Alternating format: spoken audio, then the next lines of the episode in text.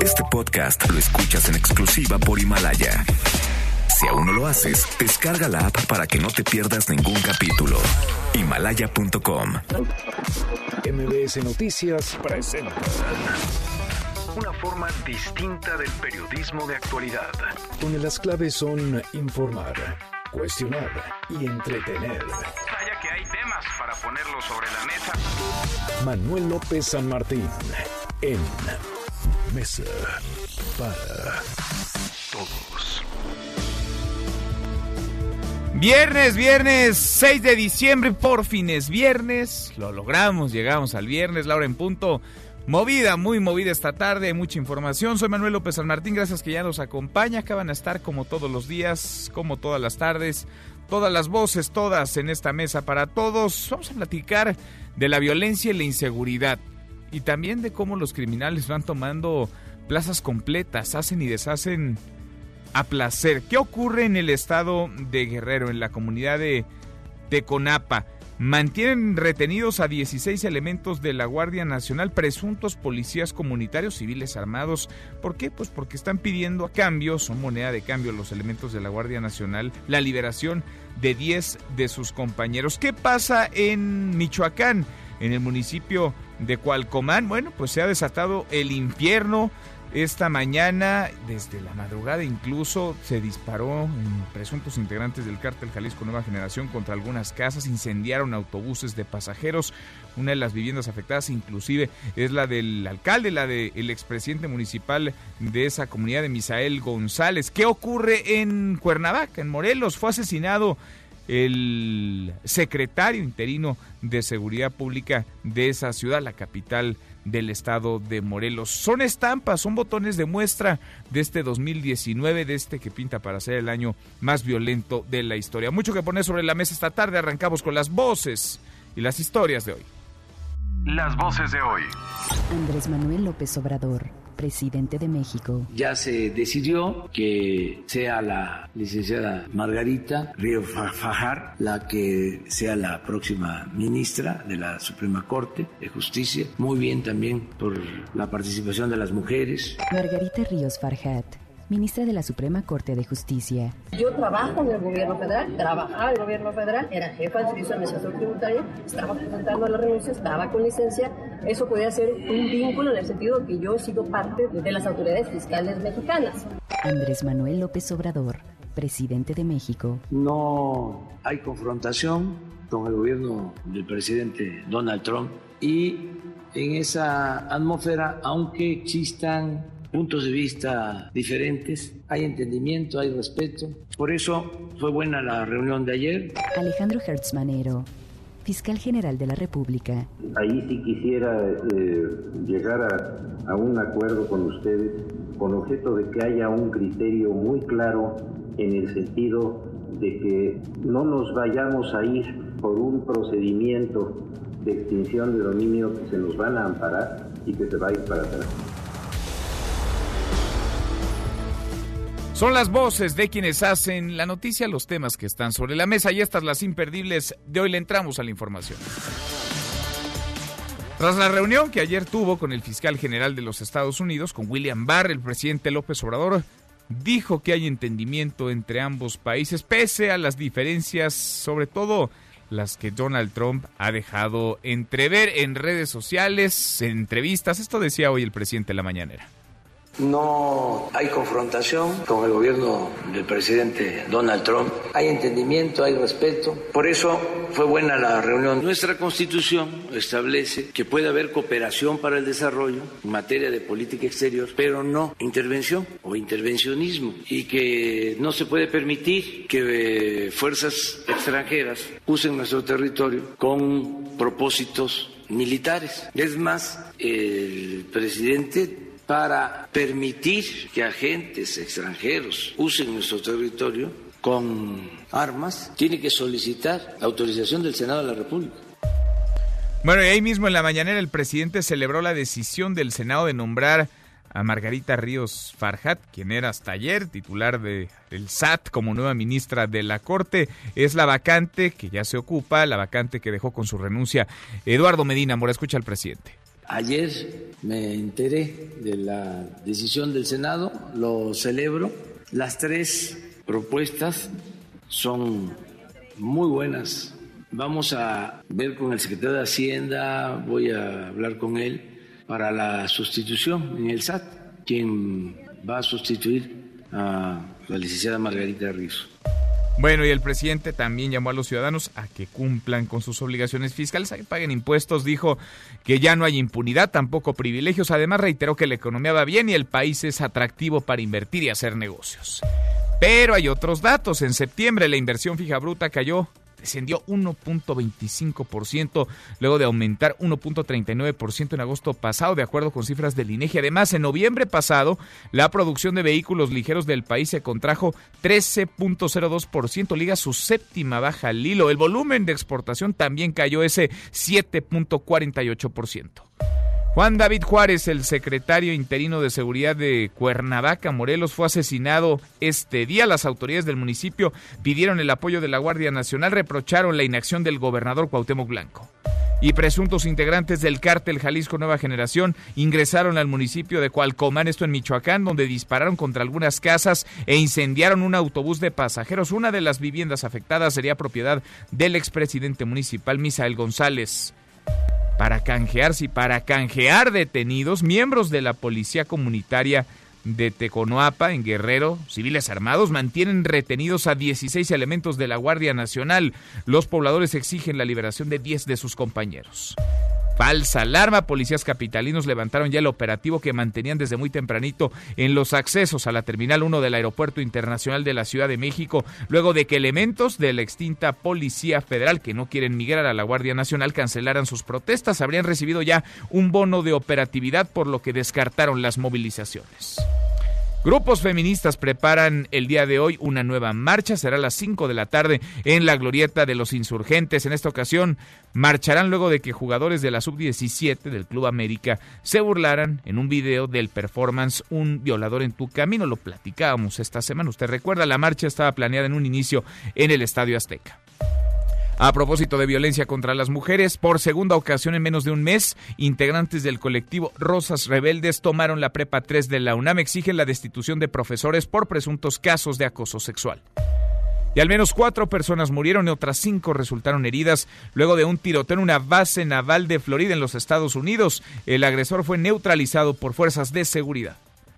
Y en la buena de hoy, porque también hay buenas, México lanzó su nanosatélite. Cuéntanos, Citlali, ¿cómo estás? Citlali Science, buen viernes. Hola Manuel, buenas tardes a ti también a nuestros amigos del auditorio. El director general de la Agencia Espacial Mexicana informó que el nanosatélite mexicano Aztec Sat 1 fue lanzado exitosamente y es que el titular de este organismo de la SCT, Salvador Landeros, detalló que el lanzamiento del nanosatélite Aztec 1 hace historia para la juventud mexicana ya que es una nueva etapa en el desarrollo espacial y satelital de nuestro país. Explicó que el cohete Falcon 9, portador del nanosatélite al interior de la cápsula Dragón, despegó a las 11 29 tiempo de la Ciudad de México, desde las instalaciones de la NASA en Cabo Cañaveral, Florida, después de un día de retraso por fuertes vientos que se habían registrado. Detalló que tras dejar atrás la esfera terrestre con su valiosa carga, la cápsula Dragón se va a acoplar en un lapso de dos a tres días a la Estación Espacial Internacional para que ésta la coloque en su órbita el 27 de enero próximo. Para MBS Noticias informó Citlali Sáenz. Manuel López San Martín es el anfitrión de esta mesa para todos. Lo bueno, Lo malo y lo feo.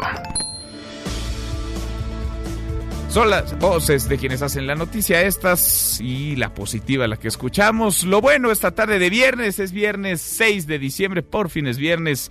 Lo logramos, hay ya nueva ministra en la Suprema Corte de Justicia de la Nación. Es una mujer, se trata de Margarita Ríos Farjat, tiene su propia trayectoria, tiene sus propios méritos. Lo malo es que también tiene un vínculo innegable con el poder, con el presidente López Obrador y con su gobierno. Era hasta hace unas horas integrante del equipo del presidente, era la titular del SAT. Lo feo, pese a su capacidad, pese a su experiencia, queda una sombra de dudas sobre su independencia y sobre su autonomía y queda la sospecha también de que López Obrador avanza en la acumulación de poder aún en órganos autónomos o en instituciones que le son o le deberían de ser ajenas al Ejecutivo. ¿Qué tan independiente en sus decisiones será tenía un cargo en el gobierno del presidente López Obrador, el gobierno que la propuso para ser ministra. ¿Qué tan autónoma va a ser en sus decisiones? Lo veremos. Vamos a platicar del tema y sobre la llegada, la elección ayer en el Senado de Margarita Ríos Farjat como nueva titular, como nueva ministra de la Suprema Corte de Justicia de la Nación. Va nuestra pregunta del día. ¿Quién gana con la llegada de Margarita Ríos Farjat? ¿Gana el presidente? Avanza el presidente López Obrador. ¿Gana la democracia? Fue un proceso mucho más aseado, vaya, mucho más legal y legítimo el que se vivió en el Senado con respecto al último que, vaya, fue bastante manoseado, contaminado, el de la elección de la titular de la Comisión Nacional de los Derechos Humanos. ¿Gana el Poder Judicial con las capacidades, con la trayectoria, con la experiencia de Ríos Farjat? ¿O ganan las mujeres? A final de cuentas, nunca, nunca en la historia habían habido tres ministras en la Suprema Corte de Justicia de la Nación. Opine con el hashtag Mesa para Todos, abiertas ya nuestras vías de comunicación, el WhatsApp 5524-99125, viene el teléfono en cabina 5166125. Pausa, vamos arrancando esta mesa, la Mesa para Todos. Infórmate también vía Twitter, arroba M. López San Martín. Llámanos, teléfono en cabina 5166125. Este podcast lo escuchas en exclusiva por Himalaya. En Mesa para Todos, la información hace la diferencia. Con Manuel López San Martín. Seguimos, volvemos a esta mesa, la mesa para todos. Las reuniones ayer de William Barr, el fiscal eh, general de los Estados Unidos en nuestro país, marcadamente la que sostuvo en el Palacio Nacional con el presidente López Obrador, y la elección, la designación ayer por parte del Senado de la nueva ministra de la Suprema Corte de Justicia de la Nación, de Margarita Ríos Farjat, temas de la mañanera de hoy. Rocío, ¿cómo estás? Rocío Méndez, muy buenas tardes. Muy bien, gracias Manuel. Efectivamente, el presidente Andrés Manuel López Obrador celebró que el Senado de la República haya elegido a Margarita Ríos Farjat como la nueva ministra de la Suprema Corte de Justicia de la Nación. Vamos a escuchar. Me enteré de la decisión del Senado, lo celebro. Las tres propuestas son muy buenas ciudadanas, profesionales, muy buenas abogadas, las tres. Y ya se decidió que sea la licenciada Margarita Río Fajar la que sea la próxima ministra de la Suprema Corte de Justicia. Muy bien también por la participación de las mujeres, el primer mandatario Manuel también hizo un balance de su encuentro con el fiscal general de los Estados Unidos, William Barr. Vamos a escucharlo. No hay confrontación con el gobierno del presidente Donald Trump. Hay entendimiento, hay respeto. Por eso fue buena la reunión. Nuestra constitución establece que puede haber cooperación para el desarrollo en materia de política exterior, pero no intervención o intervencionismo. Y que no se puede permitir que eh, fuerzas extranjeras usen nuestro territorio con propósitos militares. Es más, el presidente para permitir que agentes extranjeros usen nuestro territorio con armas, tiene que solicitar autorización del Senado de la República. Intervencionismo no, cooperación con Estados Unidos sí, enfatizó el presidente de México. Escuchemos. Cooperación, sí, tenemos una frontera de 3.180 kilómetros, no queremos ser vecinos distantes, queremos una política de buena vecindad. Y hay asuntos que requieren de cooperación, fenómeno migratorio, lo de drogas, lo de las armas, lo de divisas, para poder permitir que venga una misión extranjera armada a nuestro territorio, tendríamos que modificar la Constitución, porque si no, la estaríamos violando. Y sobre todo la estaría violando el presidente, que es el más obligado a respetarla y hacer que se cumpla.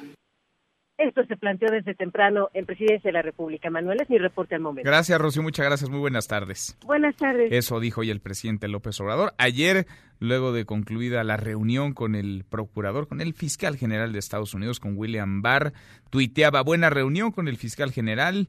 Como abogado comprende que nuestra Constitución nos obliga a ceñirnos a los principios de cooperación para el desarrollo y a la no intervención en política exterior. Le agradezco mucho estos minutos al doctor Rafael Fernández de Castro, director del Centro de Estudios México-Estados Unidos de la Universidad de California en San Diego. Muchas gracias, doctor Rafael. ¿Cómo estás? Muy buenas tardes.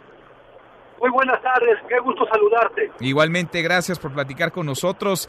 ¿Qué te parece pues esta mini gira muy eficiente en términos de la agenda productiva del fiscal general de los Estados Unidos? Lo mismo con el canciller Ebrard, con el presidente López Obrador, con el fiscal general de la República. ¿De qué sirve o tendría que servir un encuentro como los que sostuvo ayer el fiscal en nuestro país? Yo creo que es muy importante que se vean, uh, que la comunicación sea directa, porque el presidente Andrés Manuel López Obrador no está viajando a Washington, entonces qué bueno que vio al presidente, qué, bueno que vio a Marcelo, a Marcelo y a muchas autoridades mexicanas, porque el tema de la violencia en México, el tema de las drogas en Estados Unidos se está complicando mucho. Yo diría, digamos, aquí ya venía, se veía ya venirse este problema. En Estados Unidos hay una gran crisis de utilización de opioides.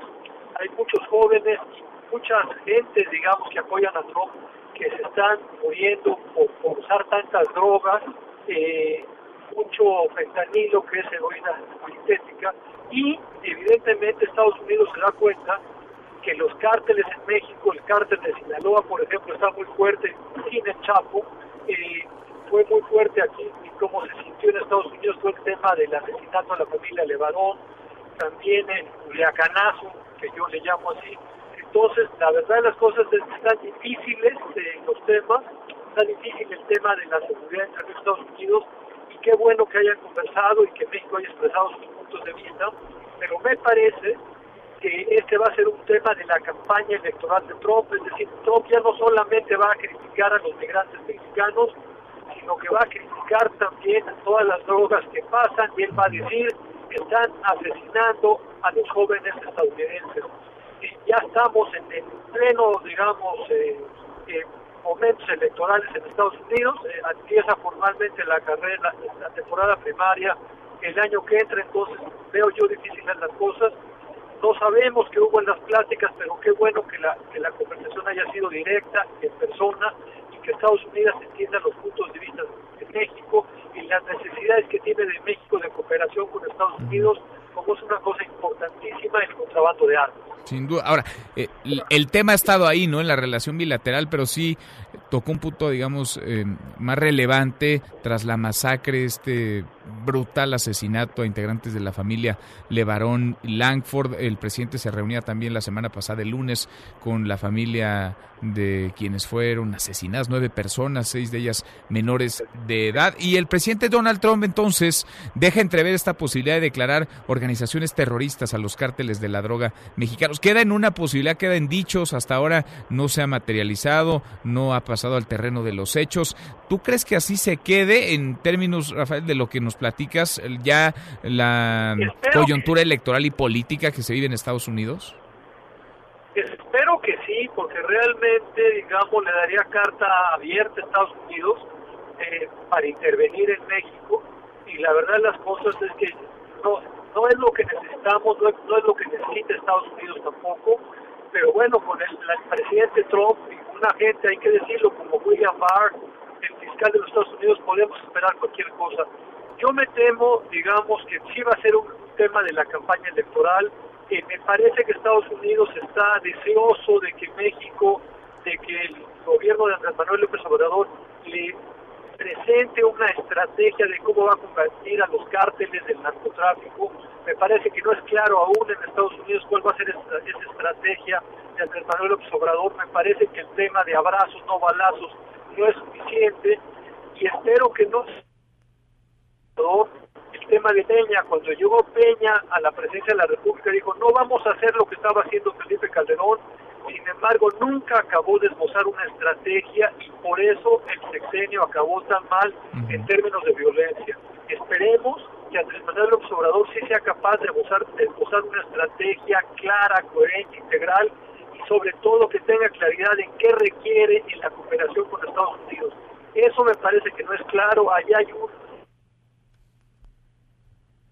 Uy. equipo de seguridad Andrés Manuel López Obrador no ha sido capaz de esbozar esa estrategia y de incluir a los Estados Unidos en esa estrategia. Entonces, me parece que hay mucha chamba que hacer en el lado de México y desgraciadamente ya dejamos que esto se empantanara con la elección en Estados Unidos. Entonces no va a ser sencillo y yo espero críticas álgidas en Estados Unidos a todo el tema de narcotráfico y de violencia en México y es evidentemente algo que le facilita a Trump su petición pública a construir en su bella y hermosa pared para dividir a México y a los Estados Unidos. Doctor, estoy platicando con el doctor Rafael Fernández de Castro. ¿Verías deseable, necesario incluso, te preguntaría, una reunión entre López Obrador y Donald Trump? No se han reunido hasta ahora, todo ha sido intercambio de llamadas telefónicas o a través de emisarios, se mandan a decir cosas. ¿Tú verías deseable que se reunieran?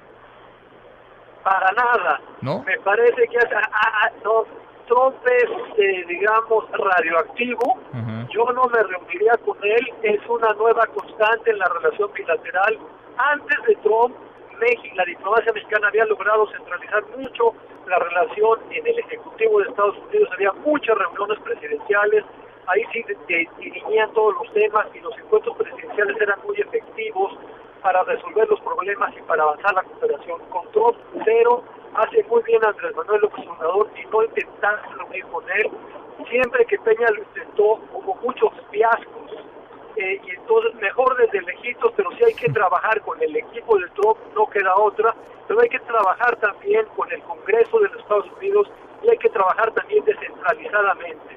Se tiene que trabajar con gobiernos como el de California, que es muy importante. insisto, hace bien AMLO en no reunirse con Trump porque es radioactivo, porque Trump es un grosero, porque Trump es un bully, y la verdad, entre más lejitos, mejor, pero ni hablar, hay que trabajar con el gobierno de Estados Unidos, y qué bueno que ayer se haya dado esta reunión, que aunque la verdad es que el William Barr no creo que sea el mejor fiscal general que ha tenido los Estados Unidos, es un agente, por ejemplo, que está un poco o demasiado al servicio de Trump y no de las instituciones de Estados Unidos. Esa es la queja que Trump en sus digamos, sus colaboradores, les exige que colaboren para él y no para las instituciones. Es un agente difícil, es un agente, yo diría que eh, terrible Trump para trabajar con él, entonces, insisto, más vale de lejitos, hace bien Andrés Manuel Obrador, en cada vez que me un golpe Trump, voltear para el otro lado, pues porque con Trump es un pugilista profesional mejor desde Y nunca se sabe. Como bien, y, nunca directamente porque llevamos todas las de perder. Todas, todas las de perder es lo que hay, con eso tenemos que lidiar, pero sí más vale pintar una raya y de lejecitos. Doctor Rafael, gracias como siempre. Al contrario, muy buenas tardes y un saludo para tu público. Igualmente, muy buenas tardes. Es Rafael Fernández de Castro, el director del Centro de Estudios México-Estados Unidos de la Universidad de California en San Diego. Ahí está. Donald Trump y el dolor de cabeza. Y apenas empieza, ¿eh? porque apenas va a comenzar formalmente el proceso electoral y hará todo Trump, todo lo que tenga en sus manos para buscar su reelección. Le damos un giro a la información. Hemos platicado de la realidad de la violencia de género contra las mujeres. Ahí están las cifras, ahí están los datos, ahí está el acoso y el abuso como una cosa por desgracia cotidiana, constante. Los feminicidios, en promedio, todos los días son asesinadas en nuestro país 10 mujeres, pero también ahí está un sistema de procuración e impartición de justicia que no le sirve a las mujeres, vaya que no le sirve a los mexicanos, pero particularmente a las mujeres porque las revictimiza, porque no hay perspectiva de género, porque no se apegan los juzgadores en varias ocasiones a los derechos humanos. Ernestina Álvarez, Ernestina, ¿cómo estás? Buenas tardes. Así es, Manuel. Buenas tardes para ti, para los amigos del auditorio. Pues sin mencionar sanciones al juez o a los magistrados señalados de no haber juzgado como se vería el caso de Abril Pérez, quien fue asesinada la semana pasada, el presidente del Tribunal Superior de Justicia de la Ciudad de México, Rafael Guerra, rindió su primer informe de actividades y se comprometió a que van a juzgar con perspectiva de género y de derechos humanos. Escuchemos. El Poder Judicial de la Ciudad de México ha garantizado en cada uno de los centros de justicia para la mujer que haya un juez familiar, apoyando al personal necesario a fin de adoptar las medidas de protección que determine la ley de acceso de las mujeres a una vida libre de violencia. Bajo esa directriz se designaron juezas y jueces familiares de proceso oral para los centros de justicia para la mujer Rafael Guerra explicó que las decisiones que toman desde este Tribunal Superior de Justicia capitalino son libres de autónomas y se ha garantizado el derecho al debido proceso a los grupos de atención prioritaria. Escuchen. Estas medidas consuman un principio esencial para la impartición de justicia del siglo XXI, y es el de la justicia, que podrá ser ciega, pero para ella no hay invisibles. Indicó que van hacia la excelencia jurisdiccional y recordó a los jueces que es la hora de mostrar sus méritos de excelencia porque están ante la oportunidad histórica de transformar el futuro y confío que estarán a la altura de las expectativas. A este evento acudieron los secretarios de Gobernación Olga Sánchez Cordero y de Relaciones Exteriores Marcelo Ebrard, el fiscal general de la República Alejandro Gersmanero y la jefa de gobierno de esta capital, Claudia Sheinbaum. Ninguno pues atendió a los medios de comunicación que asistimos a cubrir este evento. Hasta aquí el reporte. Gracias, muchas gracias Ernestina, muy buenas tardes. Buenas tardes. Bueno, nosotros llegamos casi a la media hora con 27, pausa y volvemos con un resumen de lo más importante del día, esta mesa, la mesa para todos te levantes. Podrías perder tu lugar en la mesa para todos. Con Manuel López San Martín. Regresamos. El tiempo pasa. Las historias se quedan. En el 102.5 de tu radio, MVS Noticias se mantiene contigo. Con la ley de seguridad interior. Comunicando. Hay muchísimas voces de expertos diciendo esta es una muy mala idea. Informando. Van a haber mesas, va a haber diálogo. Entreteniendo.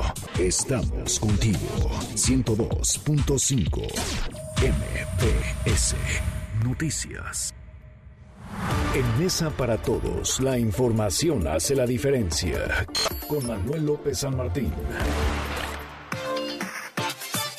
Seguimos, volvemos a esta mesa, la mesa para todos. Casi llegamos a la media, hora con 28.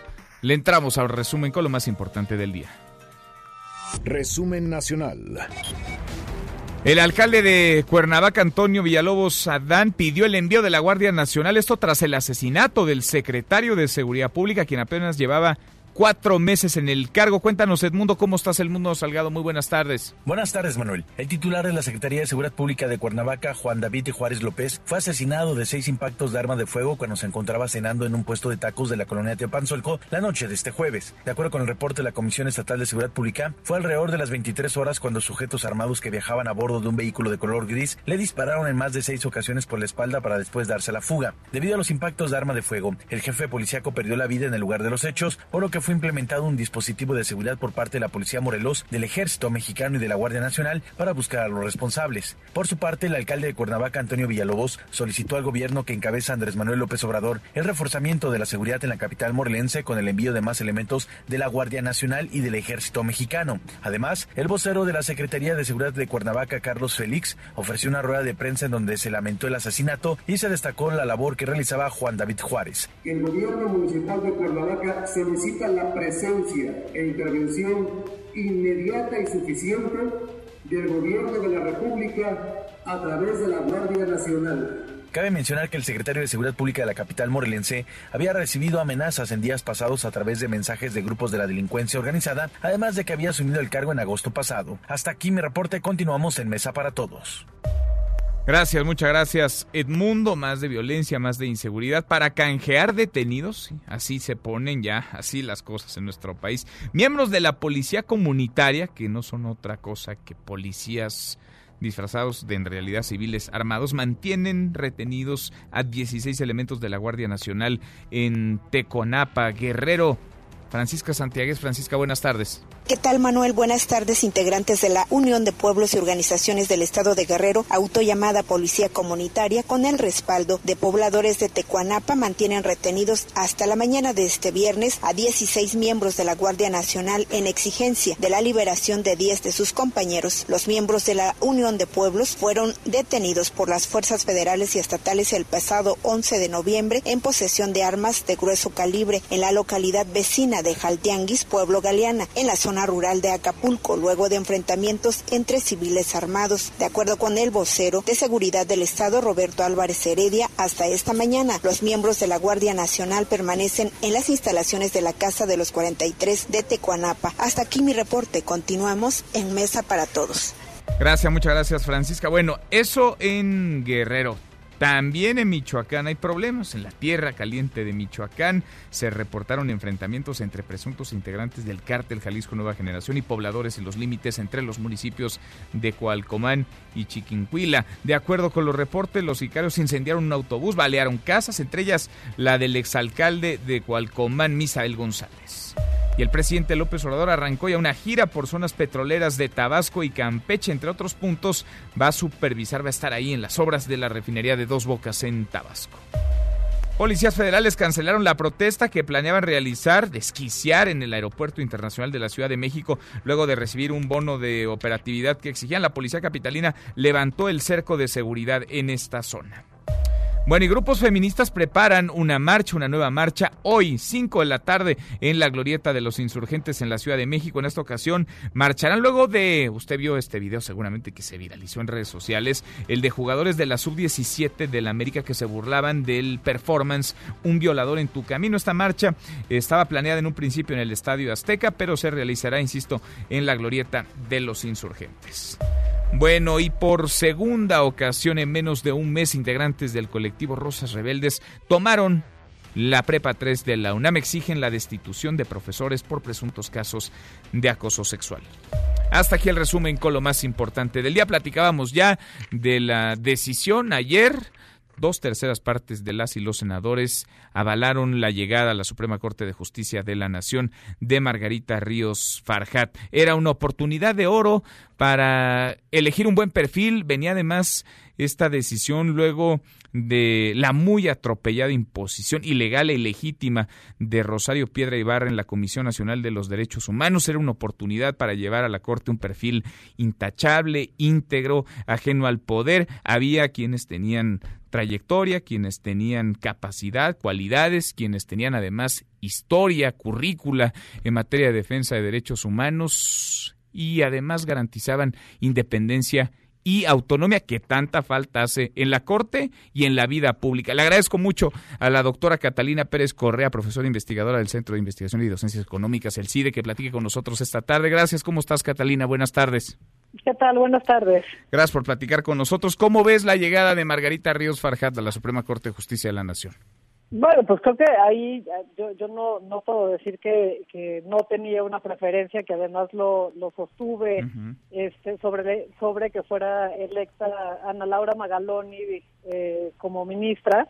Me parece que, como bien lo dices, es, es un perfil que era idóneo, que durante la, las comparecencias mostró su calidad como experta y como además conocedora de los problemas constitucionales y de acceso a la justicia en el país eh, pero que además eh, creo que lo fundamental es que no tenía ningún problema o no, no tiene ningún cuestionamiento acerca de su autonomía frente este, al Poder Ejecutivo eh, como lo tenían las otras candidatas. Y aquí me parece que sí es muy serio no nada más el resultado de, de la elección, sino también los defectos que pudimos ver durante el procedimiento, que son algo que hemos visto una y otra vez en el cual el, el, proceso este en el cual se manda una terna, pero que en realidad ya viene señalada uno de los candidatos con, eh, con una preferencia desde el Ejecutivo, pues termina siendo de todo el proceso una especie de simulación en el cual pues se, se cuestionan, se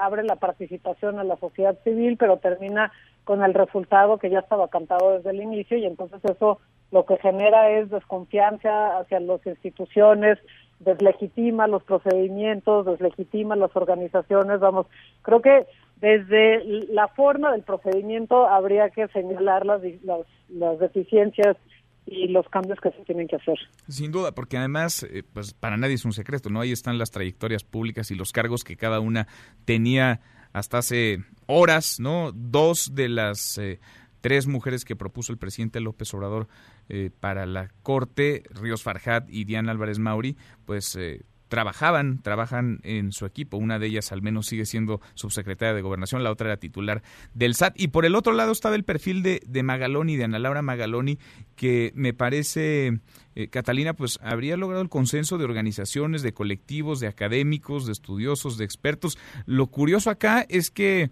pues, parece que las negociaciones políticas van por un carril muy distinto, ¿no? A lo que está pidiendo, exigiendo e incluso opinando en público la propia sociedad, la ciudadanía en general. Sí, a ver, ahí, parece lo que lo que hay es un desdén completo hacia qué opina o qué quiere la sociedad civil.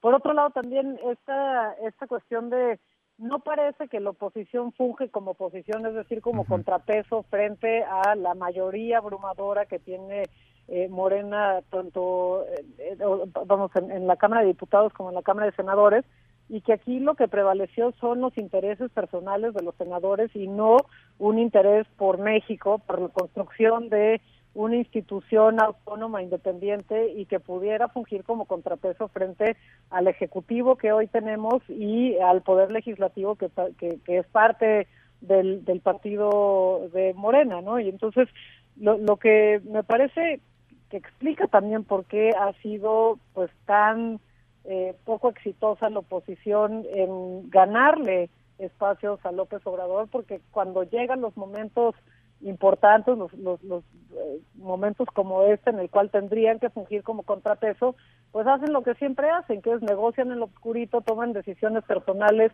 o decisiones en función de lo que a ellos les importan o de negociaciones que se hicieron en los pasillos y no en función de lo que importa y es necesario para el país. Sin duda. Catalina, estoy platicando con la doctora Catalina Pérez Correa. ¿Qué tan independiente, tan autónoma ves a Margarita Ríos Farjat? Vaya, ganó ya, es ministra de la Corte, ocupa la vacante que dejó con su renuncia Eduardo Medina Mora. ¿Qué tan independiente y autónoma la ves a su llegada y qué tanto deberá demostrar ya con sus decisiones que realmente pues eh, puede cortar ese cordón umbilical con el presidente López Obrador?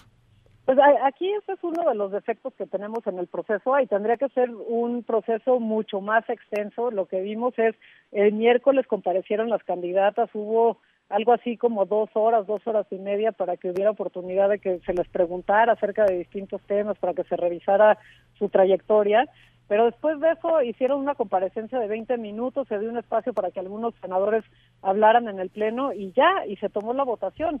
Eh, hoy salió este artículo de Penilei Ramírez en el Universal en el cual lo que ella está señalando es la, la hoy ministra omitió en su currículum mencionar que uno de sus clientes fue la empresa de Alfonso Roma. A ver, si tuviéramos un proceso serio, eso hubiera salido dentro del proceso eh, como uno de los cuestionamientos para saber o, calificar su idoneidad en términos de que no existieran conflictos de interés. Eh, ¿Cómo es posible que esto salió un día después de su nombramiento y no antes? Pues tiene que ver con este eh, proceso. Ahora, ¿es independiente? ¿Va a actuar de forma autónoma, independiente? No sabemos. No, no sabemos porque este proceso no permitió ver si, si realmente tiene un compromiso con esa autonomía. Vamos a tener que esperar dos, tres años a ver sus fallos, a ver la forma en la que ella decide y razona para ver si estos conflictos, aparentes conflictos de interés, en realidad terminan permeando la forma en la que decide los problemas que se le plantean en la Suprema Corte de Justicia. Pues lo veremos, vamos a ver, ya en su toma de decisión tendrá que demostrar qué tan independiente, tan autónoma y esto último que refieres nos tendría que llevar también a cuestionar a la oposición. ¿no? ¿Qué tanto hicieron su chamba para rascar donde habría que rascar, para preguntar lo que tenían que pues preguntar? No, claramente no hicieron su pues chamba y tampoco parece que tuvieron mucho interés en hacerla. este, lo, que sí me parece que es lo, lo que tú mencionabas, se perdió una oportunidad en el cual pudieron actuar de una forma intachable, en el cual eligieran entre todos a una candidata que no tenía cuestionamiento sobre su eh, autonomía, sobre que tuviera conflictos de interés, y en lugar de eso optaron por los acuerdos en lo obscurito y lo que parece que beneficia a cada uno de ellos, a los partidos, de manera personal o particular y no lo que era mejor para el país. Sin duda. Magaloni habría llegado cargada de legitimidad, ya el hubiera no existe, pero indudablemente era la más preparada, así quedó claro en su comparecencia, y el arribo de ella habría abonado justo a la independencia y a la autonomía. Qué buena falta le hace a la Corte. Y decíamos, Catalina, pues a la vida pública, pero el Senado dejó pasar esta oportunidad. Gracias, como siempre. Muchas gracias. Gracias, muy buenas tardes. Igual para ti, muy buenas tardes. Es la doctora Catalina Pérez Correa. Pausa y volvemos. Hay más en esta mesa, la mesa para todos. En esta mesa nos importa tu opinión. WhatsApp 552499 1025. Hashtag Mesa para Todos. Llámanos 5166-1025 o 01800 202 1025. Mesa para Todos con Manuel López San Martín. Aquí todos tienen un lugar. Este podcast lo escuchas en exclusiva por Himalaya. Más información y análisis en Mesa para Todos con Manuel López San Martín. Los numeritos del día. Citlali Sáenz, qué gusto saludarte. Citlali, ¿cómo estás? Buenas tardes. Hola Manuel, buenas tardes a ti, buenas tardes también a nuestros amigos del auditorio. El Dow Jones Industrial eh, de Wall Street está ganando 0.17% en esta última jornada de la semana. El Nasdaq también avanza 0.94%, pero se desmarca. El S&P DMV de la Bolsa Mexicana de Valores pierde 0.40%, se coloca en 42.045.24 unidades. En el mercado cambiario, dólar de metanilla bancaria se compra en 18 pesos con 80, se vende en 19 pesos con 61 centavos, el euro se compra en 21 pesos con 30 centavos y se vende en 21 pesos con 33 centavos. Manuel, mi reporte al auditorio. Gracias, muchas gracias, Itlali. Buen viernes, buen fin de semana. Igualmente, buen fin de semana para ti. Gracias. Economía y finanzas Con Eduardo Torreblanca. Lalo, qué gusto saludarte, ¿cómo estás? Igualmente, Manuel, me da mucho gusto saludarte. Buenas tardes. A ver, hablemos de petróleo, pero hablemos desde una óptica global, Lalo. A ver, cuéntanos qué pasa con una petrolera saudí de estas grandotototas y cómo estaría ligado el caso a petróleos mexicanos. Es muy interesante, Manuel, porque mira, lo que se hoy, hoy se vivió en el mundo del petróleo puede ser una lección importante para petróleos mexicanos. Hoy se dio una eh, oferta pública inicial del 1.5% de las acciones de la empresa petrolera estatal saudí árabe por haber colocado el 1.5% de su complejo accionario entre 4.9 millones de compradores en todo el mundo, recibió 25.600 millones de dólares a razón de 8.53 dólares la acción.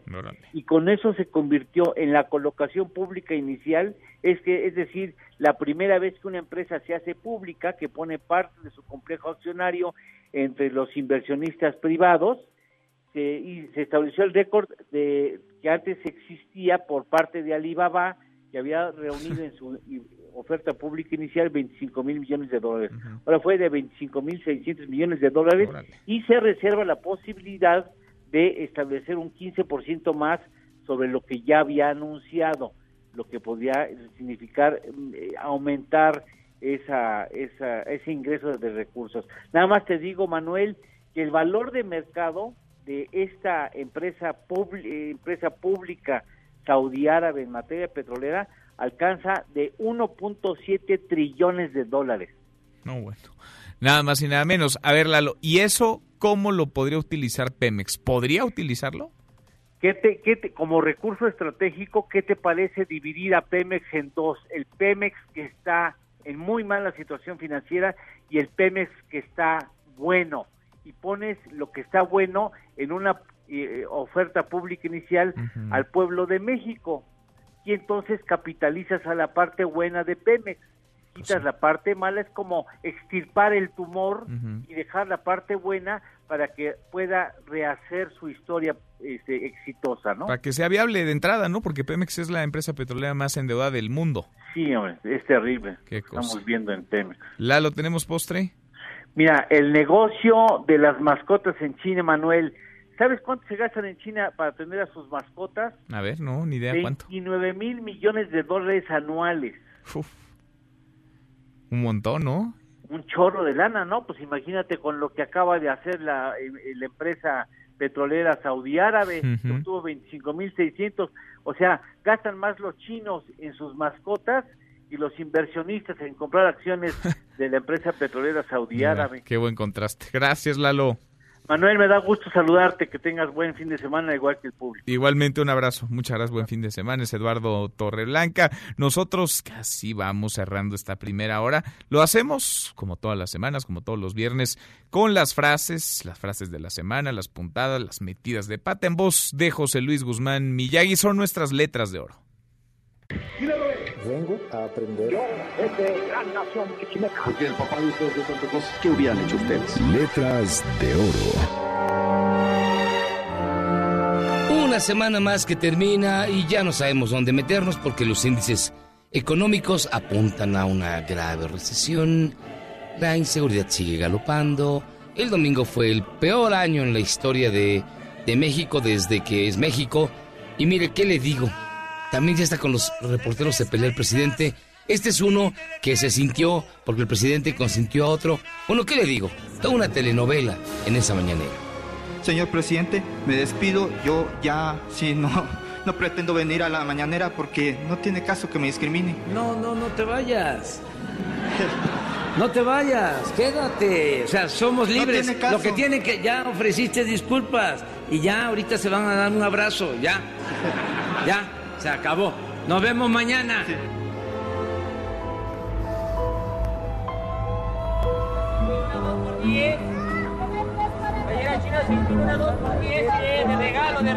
Y hasta los vendedores ambulantes se enojaron, ya toda la gente está muy enchilada, porque se canceló la presentación de Evanescence en el Not Fest, y es que no vendieron nada. A 50 varos la playera de los culeros que no tocaron. La playera 50 varos de estos ojetes que no tocaron. De la 50 varos de estos ojetes que no tocaron. Y por cierto, quien sigue en el ojo del huracán es la familia Levarón, quien se reunió con el presidente Andrés Manuel López Obrador. Ya ve que no falta quienes los ha- han acusado hasta de traidores a la patria. Y mire, esta señora es el clásico ejemplo. Estamos enojados y encabronados con gente como tú, toda vez que nos roban, se hacen millonarios en México. al presidente en la conferencia? No, no me interesa, pero él está pidiendo intervención militar de Estados Unidos. ¿Por qué? No, el presidente es tan bueno, todo quiere paz. No, nosotros no queremos que este culero pida la intervención de Estados Unidos. Sí, yo sé que le mataron, pero no le mataron por nada. ¿Por qué le quita el agua a los campesinos si estamos informados? Como me gusta oír hablar así a una mujer. Existe la ocasión. Y si a ustedes no les sorprende, hay gente que piensa traer cosas más raras, como esta señora, que tiene un concepto muy extraño de la amistad entre dos princesas de Disney. No dejes ver, buena chica, tú siempre debes ser. Disney es el diablo, ¿eh? Nomás ve un capítulo de Disney para que se dé cuenta la maldad de lo que viven las Frozen son lesbianas. Las Frozen, sí. Promueven lo y el caballito, el del cuerno, es para promover lo homosexual. Las Frozen son lesbianas. la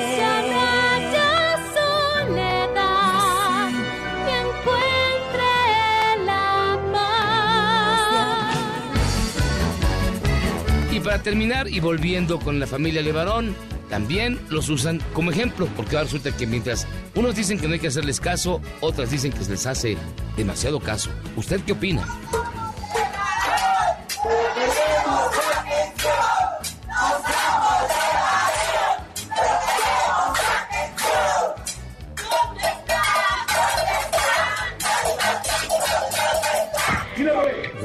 A aprender. gran nación chichimeca. Porque el papá de ustedes de Cruz, ¿qué hubieran hecho ustedes? Letras de oro. Bueno, nuestras letras de oro en voz de José Luis Guzmán Miyagi. Le decía ya un grupo de encapuchados pertenecientes al colectivo Rosas Rebeldes han tomado las instalaciones de la Prepa 3. Lo hacen por segunda ocasión en menos de un mes. El tema, por supuesto, es más que atendible, está más que vigente. Las protestas contra abusos, contra acosos, las protestas para que haya de una vez por todas un alto a la impunidad y justicia para mujeres. Ahí están los feminicidios. Juan Carlos Alarcón, Juan Carlos, ¿cómo estás? Muy buenas tardes. Así es, Manuel, gracias. Eh, muy buenas tardes. Y pues esta mañana nuevamente los estudiantes se quedaron con las ganas de asistir a clases, ya que un grupo de encapuchados pertenecientes al colectivo Rosas Rebeldes tomaron las instalaciones nuevamente de la preparatoria 3 Justo Sierra.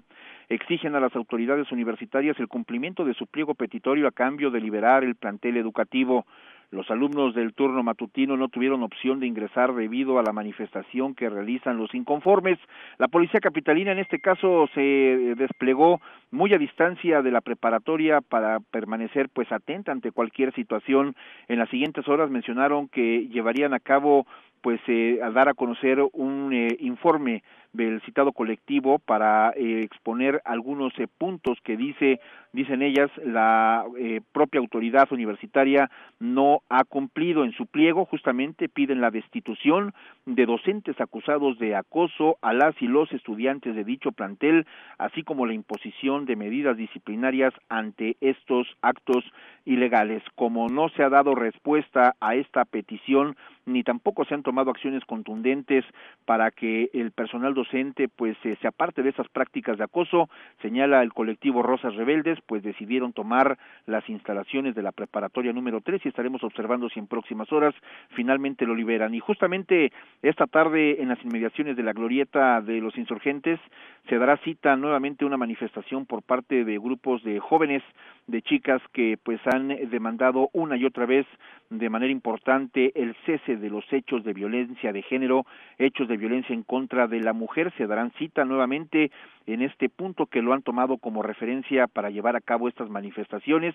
La Secretaría de Seguridad Ciudadana, desde luego que llevará a cabo el acompañamiento de estas chicas hacia donde pretendan pues eh, llevar a cabo esta movilización. Solo participan mujeres policías sin armas, sin ningún objeto pues eh, de los llamados para agredir solamente algunos escudos y las espinilleras para llevar a cabo este acompañamiento de las jóvenes que esta tarde nuevamente llevarán a cabo una protesta para demandar el cese de los del acoso y también de la violencia de género. Manuel, el reporte que tengo. Estaremos pendientes, por supuesto, como siempre. Gracias, Juan Carlos. Buenas tardes. Muy buenas tardes. Y es que la causa sigue siendo más que vigente y la protesta más que oportuna y más que legítima de una vez por todas se tiene que parar la violencia contra las mujeres y se tiene que comenzar con el fin a la impunidad, se tiene que comenzar por cambiar las instituciones de procuración, de administración de justicia, de impartición de justicia que no la imparten, que muchas veces revictimizan a las propias mujeres que han sido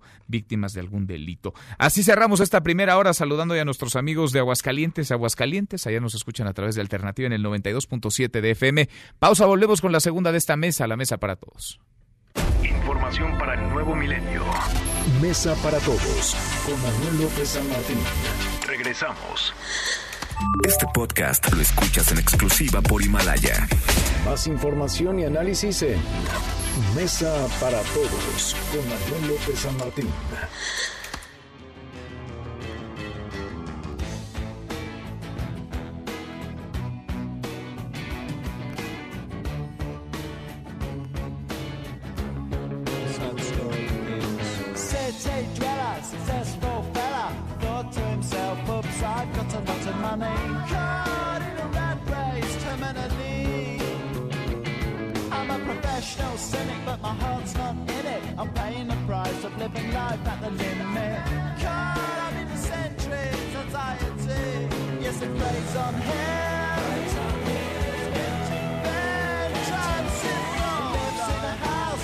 Arrancamos esta segunda hora, gracias que nos acompaña, la hora con un minuto. Soy Manuel López San Martín, es viernes. Lo logramos, viernes 6 de diciembre. Revisamos las redes, cómo se mueven las cosas en Twitter. De las redes hasta mesa, la mesa para todos. Caemos en las redes. Bueno, se mueve desde ayer por la tarde y hasta ahora el hashtag SCJN, Suprema Corte de Justicia de la Nación. Es que ayer el Senado alcanzó las dos terceras partes. En la primera ronda no hubo que ir a una segunda, no fue cardíaco, la distancia fue, vaya, lo suficientemente holgada para que no quedara lugar a sospecha ni a duda. Ayer, ayer fue elegida por el Senado Margarita Ríos Farjat como ministra de la Corte. Ocupa la vacante que dejó con su renuncia Eduardo Medina Mora. Y el presidente López Obrador, pues, eh, trae la suerte de su lado. Es la tercera ministra, ministro, que propone al Senado desde que comenzó su mandato. En un año lleva tres. Juan Luis González Alcántara, Yasmín Esquivel Moza y Margarita Ríos Farjat, el presidente. Quizá esta fue la mejor terna de todas, de acuerdo a las capacidades que mostraron cada una de las que la integraban. Ana Laura Margaloni, Diana, eh, Diana Bernal Mauri eh, y Margarita Ríos Farjat. Las tres Las tres mostraron, Diana Álvarez Mauri, Margarita Ríos Farjat y Ana Laura Magaloni mostraron capacidad, cualidades, pero bueno, el Senado se decantó, 94 votos a favor y hay ministra ya, nueva ministra en la Suprema Corte de Justicia de la Nación. Se mueve además el hashtag Glorieta Insurgentes, lo platicábamos ya esta tarde, hacia las 5 habrá una concentración, un cacerolazo en la Glorieta de Insurgentes para protestar contra los jugadores del Club América, del Sub-17, que se burlaron de el performance feminista un violador en tu camino. Eso se hizo viral en redes sociales, se movió. Bueno, pues hoy irán algunas mujeres a protestar, a mostrar su descontento con estas acciones. En primer eh, momento se ha convocado esta protesta en el Estadio Azteca, cambiaron de lugar, será en la glorieta de los insurgentes. Se mueve el hashtag Evo Morales, insiste Gerardo Fernández Moroña, el diputado federal por el PT, que arrancó ya su vaquita, insiste en apoyar a Evo Morales, a su manutención. Evo Morales, asilado en nuestro país, depuesto presidente de Bolivia, que la semana pasada pedía apoyo a los mexicanos para vivir en México, para poder pagar sus gastos. Bueno, pues eh, Fernández Noroña, por escrito, le pidió ya a los 319 diputados y diputadas del PT de Morena y de Encuentro Social que cada uno se caiga con una lana, 500 pesos para Evo Morales. Sería una ayudadita, nada despreciable de 160 mil pesos al mes. Veremos quiénes ponen, quiénes no. Mario Delgado, el coordinador de Morena, ha dicho que él sí iba a entrarle, por ejemplo. Vamos a ver quiénes deciden cooperar, quiénes deciden descontarse 500 pesos de sueldo y regalárselos al expresidente de Bolivia. Se está moviendo además el hashtag Cepillín. Se encontraron en el aeropuerto, el presidente López Obrador tomaba un vuelo, iba de gira hace unos minutos y se encontró con el famosísimo payaso, cantante, actor Cepillín. Se dieron un mega abrazo, ¿eh? se saludaron con mucho gusto el presidente López Obrador y el payaso Ricardo González Gutiérrez Cepillín se encontraron en el Aeropuerto Internacional de la Ciudad de México. Esto ocurre previo al avión que el presidente López Obrador iba a abordar. Lo llevaría a Villahermosa, Tabasco, en donde ya se encuentra pues a punto de comenzar una gira de trabajo de tres días por plataformas y pozos petroleras de esa entidad y también de Campeche. Cepillín incluso había llamado a votar por el presidente López Obrador en el año 2018. Se vieron, se abrazaron, largo abrazo, se tomaron una fotografía y se fue cada uno por su lado, a propósito del presidente, el hashtag Andy Ruiz, si es que está todo listo para la pelea este fin de semana en Arabia Saudita, Andy Ruiz buscará retener el título de los pesos pesados ante el británico Anthony Joshua y el presidente López Obrador aprovechó el momento y la ocasión para mandarle un mensaje para desearle suerte. Te deseo lo mejor mañana en Arabia Saudita, en tu pelea por eh, el título de peso pesado, peso completo. Representas a una nación, a nuestro querido México, que se fundó hace miles de años. Deportes. Con Nicolás Romay. Querido Nico, qué gusto saludarte, ¿cómo estás? Bien, Manuel, me da gusto saludarte. Segunda vez que te saludo en el día. Sí, andamos de lujo. Andabas, andabas acá hace rato y ya llegaste allá tan rápido, mira. Rápido, para que veas cómo nos teletransportamos con tal de estar hablando de deportes y más, Manuel, porque fue una semana muy movida. Ayer lo platicamos con todo lo de Veracruz, ya hoy hubo comunicado oficial, desafiliado Veracruz, eh, se quita el descenso, que hay cosas, eh, como que ayer entre el shock de ya está desafiliado Veracruz, como que no analizamos bien. Se quita el descenso, ¿eh? Se quita el descenso, regresamos a 18 equipos y ahora la misión sigue siendo llegar a 20 equipos. Eso quiere decir que pues de nueva cuenta no habrá descenso. Entonces, ojo a, a eso. Y entonces no hay tampoco porcentual, o sea, o habrá sí multa. hay porcentual, no, sí hay porcentual y por lo pronto sigue habiendo esa multa, Ajá. que nunca ha estado en reglamento, que nunca nos han dicho, pero que sabemos que existe. Mm, Pero no. va a descender, el que quede en último lugar no va a descender. El que quede en último lugar va a poder pagar una multa, pero por lo pronto eso será hasta dentro de un año y medio. Este año no, porque como ya desafiliaron al Veracruz, pues parece que, que, que ya uno se fue, entonces ya. Y ahora buscaremos quién ascienda. Por cierto, hoy tenemos la final Alebrijes contra Zacatepec, la, la final del ascenso. Es la primera de dos. Recordar que primero tienes que ganar un, un campeonato, después ganas el, el otro y esos dos equipos se enfrentan en la final por el ascenso. Ojo, la tenemos en exclusiva en Claro Sports, así que los que lo quieran ver, Alebrijes contra Zacatepec hoy a las 8.30 de la noche, buscando el equipo, buscando un equipo, ¿no? Ahora sí que andamos buscando equipo, a ver quién llega en lugar de Oye, Veracruz. Zacatepec es una super plaza para el Sí, fútbol. gran plaza, histórica. Alebrijes ha hecho las cosas bien, pero sí, coincido contigo, la historia eh, la tiene Zacatepec de su lado. Va a ser, en la ida ganó 3 por 1 Alebrijes, ¿eh? Sí, sí, sí, sí, está complicado, pero bueno, yo voy a Zacatepec. Oye, Manuel, y en la liguilla del fútbol mexicano. A ver, ¿qué pasó ayer? ¿Qué pasó ayer en el Estadio Morelos, allá en pues, Morelia, Michoacán? que, que Monarcas le pasó por encima al América. El América creo que tiró dos veces a portería en todo el partido. Morelia fue contundente, 2 por 0, no anota como visitante el América. Entonces, eso pues sí le da una desventaja importante. ¿Por qué? Porque si en la semifinal de vuelta, si el domingo en la cancha del Estadio Azteca, Monarcas hace un gol, obliga al América a meter cuatro. No, bueno. O sea, cambia radicalmente la historia. Y la verdad es que para que Morelia no meta gol, pues sí luce complicado. Entonces, va a ser un muy buen partido. Pero dices, ¿le pasó por encima? ¿De plano fue así? O sea, ¿le sí. salió hasta barato al América el 2-0? Sí, yo creo que sí. La, la verdad es que sí, porque sobre todo en, en los minutos finales en donde el América iba a buscar ese gol de visitante que pudiera darles un margen de maniobra, que Morelia tuvo varios contragolpes en donde no logró capitalizar, pero sí yo creo que le salió barato. Bueno, entonces viene la vuelta mañana entre Rayados y Primero Necaxa. Rayados y Necaxa, que Necaxa ganando 1-0 está en la gran final. Ajá. 1-0 está en la gran final. 1-0. ¿Qué 2-1 pasa si mete gran gol? Ah, 2-1 está en la 2-1 está en la final. Ok. Y 3-2 ya avanza Monterrey. Híjole, esto del gol de Es el visitante tema le pone emoción, visitante. ¿verdad? Le pone emoción y nos pone a hacer cuentas también. sí, sí. Y el día domingo tenemos el América contra Morelia.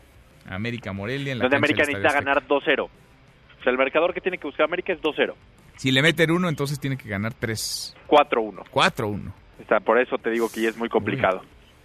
No, muy pues, complicado, pero bueno. Oye, Manuel, y también hablar de Andy Ruiz, Sí. eh, la pelea el día de mañana. Bueno, ya le deseo suerte el presidente Sí, López ya, ya escuché. Me, me da gusto. Hay que desearles todo mucha suerte porque hoy estuvo 7 kilos arriba del peso Andy Ruiz y, y lo que nos llama la atención es que él había prometido bajar de peso, estar más eh, rápido, eh, ganar eh, velocidad y pues hoy 7 kilos arriba. Entonces no es muy buena noticia. Estar 7 kilos arriba no es muy buena noticia. no es buena noticia. No es buena noticia porque el rival sí se mantuvo muy en- bien en peso, estuvo entrenando muy bien y sobre todo porque la estrategia de, de, eh, del mexicano de Andy Ruiz era el bajar de peso, el ser un, poquito más veloz, más rápido. Entonces, pues nos llama la atención, pero bueno, la verdad es que solamente él y su equipo, sus entrenadores sabrán, ¿eh? Pues sí, ojalá que le vaya bien. Va a ser en Arabia Saudita, además. En Arabia Saudita a las 3 de la tarde en México, es un horario totalmente diferente. Es, es una bronca ir a Arabia Saudita, me lo platicaban incluso quienes suelen acompañar las transmisiones de box, que tú sabes son en Las Vegas o en, en Nueva sí, York. sí. De plano, pues ni, ni iré porque estaba muy complicada, no solamente la logística, Wow. sino las acreditaciones, Nico. Sí, me imagino, a pesar de que te tienen derechos. Sí, Wow. imagínate, imagínate. Con qué ¿eh? complicado, ¿no? Qué complicado, pero bueno, habrá que seguirla. La, eh, la pasa TV Azteca, la pasa TUDN y la pasa ESPN. O sea que hay tres opciones para verla. Yo la voy a ver por TV Azteca. Azteca y Televisa, la pasa. Yo voy a ver al Zar. Yo, yo la voy a ver por TV Azteca.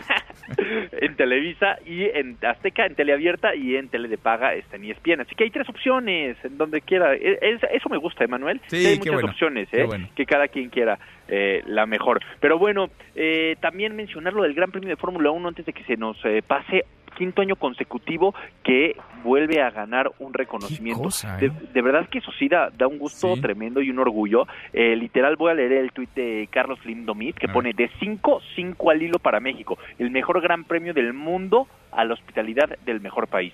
y sube una foto recibiendo el, el, el premio junto con Alejandro Soberón y junto con todas las personas que hacen posible esto. Quinto año consecutivo que el Gran Premio de México es el mejor de la Fórmula 1. Se dice tan fácil y No, es tan no, sí, sí, complicado, se dice ¿no? facilísimo, pero es un trabajo espectacular atrás. Muy bien, la verdad, felicidades. Felicidades a todos los involucrados. El próximo año sí vamos, Nico. Sí, vamos el próximo año. Bueno, Esperemos. Manuel. hay mucho deporte en un rato. Ah, la quiniela, espérate, la quiniela. A ver, la quiniela, Manuel. ¿Tú Híjole, qué dijiste ayer? Ya no sé si quiero o no quiniela. Porque, Tú ayer dijiste empate, ¿va? eh, ayer dije... No, dije que ganaba Monarcas. Eh, sí, seguro. O tú dijiste... No, yo dije que Yo ganaba dije Monarcas. yo y seguro dije América. Tú dijiste, seguro. pues, nunca lo Sí, ocultas, Nico. Yo dije América, seguro. Nunca lo ocultas. Sí. ¿Y así te va eh, en las ¿Tú quinielas? dijiste Monarcas? Yo dije Monarcas. Ok, a ver, va. Te voy a decir la mía, rapidito. A ver. En la vuelta gana América, pero pasa Monarcas. Ok. Y gana Necaxa y avanza Necaxa. Suscribo tus palabras, Nico. No quiero Y- polemizar. Ah, entonces Amor y ya- paz. Bien, bueno. No quiero bien. polemizar. Me da gusto, nada más porque dije Necaxa. Sí, ya, ahí le dejo. Perfecto, Manuel. Pues el lunes platicamos. Nico, en un ratito los escuchamos. Los escuché- nos esperamos a las 3 de la tarde en Marca Claro por MBS Radio. Recordar que si Necaxa llega a la final, el la próxima semana vendrás algún día. Con mi playera del Necaxa. Con tu playera del Necaxa. Y vi tu computadora hoy que tienes un sticker pegado Claro. del Necaxa. Métanse bien a la transmisión en Facebook Live y a través de MBC Noticias y ahí se ve Qué gran pena, nota con, qué para que pena no con las duda. visitas, Manuel. Va mucha gente ahí Oye, a la también cabina. quiero llevar mi computadora, ¿la puedo llevar? Sí, pues de hacer lo que quieras. Te llevo una playera, Nico. Hoy, va- hoy vamos a platicar, por cierto, con Quiroga en Marca Claro. Ah, muy bien, el Sí, con el- comandante. Con el, campeón de goleo, ¿eh? Felicítamelo, por favor. Sí, así lo haré, Manuel, de tu parte. Gracias, Nico. Un abrazo. Abrazo saludos. grande, Nicolás Romay. Con los deportes, nosotros hacemos un corte, una pausa, antes una vuelta por el mundo de la mano de mi tocayo Manuel Marín y volvemos. Hay más en esta mesa, la mesa para todos. Internacional. Por segundo día consecutivo, los sindicatos franceses se mantienen en huelga en contra de la reforma de pensiones del presidente Emmanuel Macron. Los servicios de transporte trabajan a su mínima capacidad. Además, escuelas y algunos hospitales permanecen cerrados. Como una estrella de rock fue recibida la activista Greta Thunberg en la cumbre del clima de la ONU en Madrid, España. La joven de casi 17 años pasó tres semanas en un pequeño barco para llegar a España. Esto para no tomar un vuelo que generaría daño al medio ambiente. Sinceramente, espero que lleguemos a algo concreto en la cumbre del clima y que lleve a una concienciación mayor en las personas, que haga que los líderes mundiales, la gente que está en el poder, vean la urgencia de esta crisis climática.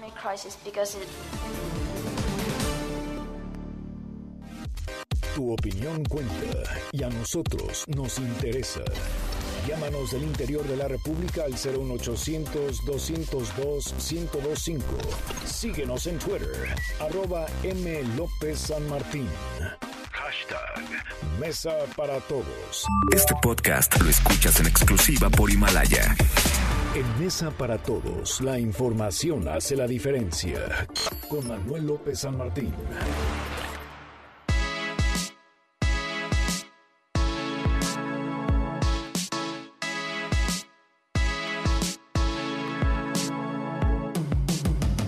Seguimos, volvemos a esta mesa, la mesa para todos. Salió, se dio a conocer un índice de reputación digital. Es el lanzamiento de una nueva forma de medición en el ámbito digital. Ahora que las redes sociales son tema, están en boga, pasan muchas cosas, vuelan cosas positivas, negativas en ellas.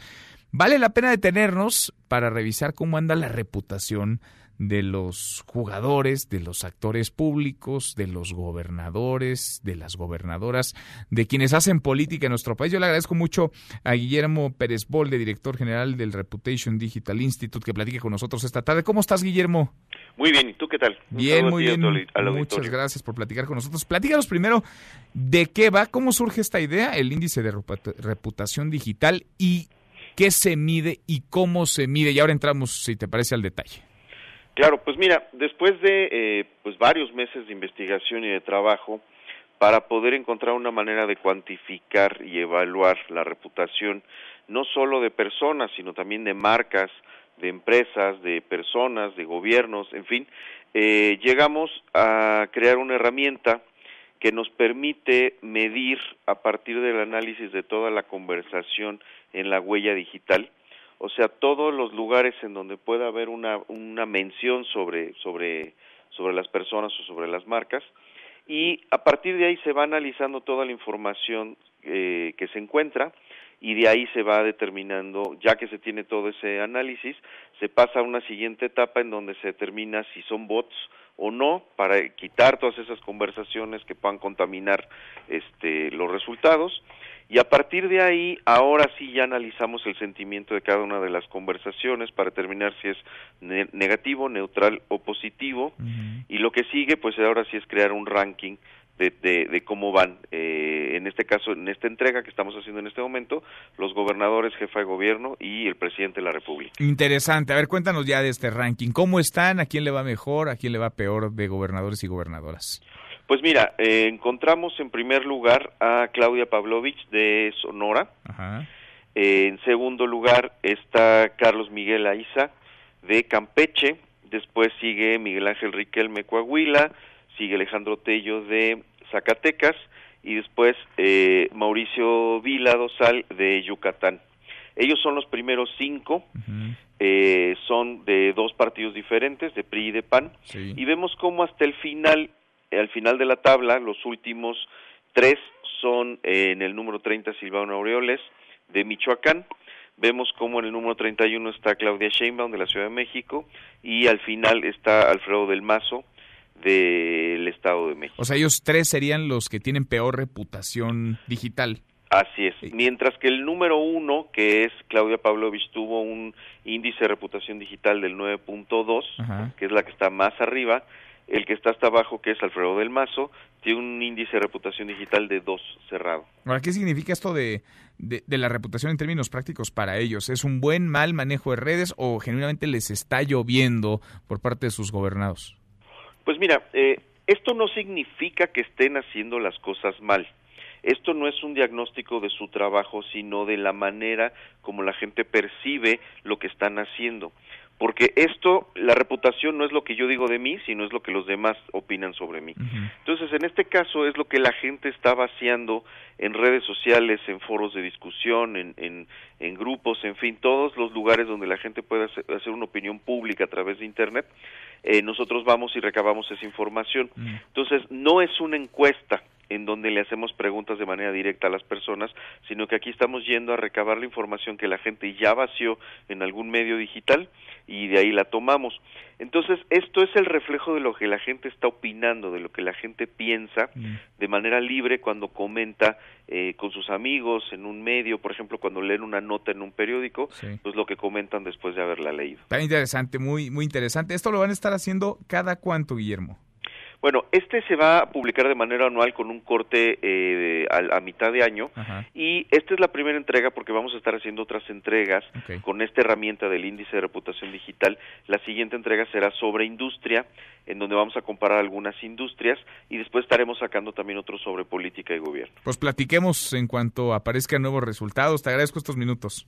Al contrario, muchas gracias. Saludos a ti el auditorio. Gracias, muy buenas tardes. Guillermo Pérez Bol, director general del Reputation Digital Institute. Interesante esta herramienta porque, pues porque sí, no es una encuesta, no se mide la popularidad, sino las redes, tal cual lo que está ocurriendo en esa arena tan convulsionada y tan movida, tan enlodada también las redes, las redes sociales, las benditas redes sociales, diría el presidente López Obrador. Le damos un giro a la información. Uno de los programas prioritarios del gobierno del presidente López Obrador de esta 4T es el de jóvenes construyendo el futuro. Es uno de los que más gusta al presidente, de los que más presume. También es uno de los más grandotes y por grande, pues también es un programa que puede tener ciertas complicaciones, así como historias de éxito, pues va teniendo ciertas cuestiones que vale la pena detenernos a revisar porque puede haber accidentados, hemos conocido algunos casos. Puede haber también, eh, lo platicamos a lo largo de esta semana, organizaciones religiosas que quizá hayan tenido o estén teniendo en alguna vertiente jóvenes construyendo el futuro como parte de su programa de becarios o de apoyos. Yo le agradezco mucho al subsecretario de Empleo de la Secretaría del Trabajo, Horacio Duarte, que platique con nosotros esta tarde. ¿Cómo estás, Horacio, subsecretario? Muy buenas tardes. Buenas tardes, Manuel, como siempre, eh, a la orden. Gracias por platicar con nosotros. Pues de entrada, este programa, el de Jóvenes Construyendo el Futuro, lo hemos platicado en otras ocasiones contigo y con la secretaria Luisa María Alcalde, pues es un programa que ha alcanzado ya a más jóvenes de los que incluso se tenían presupuestados. No entiendo que ya es más de un millón de jóvenes los que se han involucrado, han entrado, han participado y ahí viene ya una nueva generación porque ya se cumplió el primer año del gobierno. ¿Cuál sería tu corte de caja, tu balance? Y ahora entramos, si te parece, a los casos particulares. Mira, eh, eh, en términos generales, bien el programa, digo, de manera exitosa hemos eh, estado arriba del millón de becarios, que era nuestro objetivo en el 2019 Evidentemente vamos a ir por otro millón en el 2020, así nos autorizó la Cámara de Diputados los recursos eh, del orden de 25 mil millones de pesos.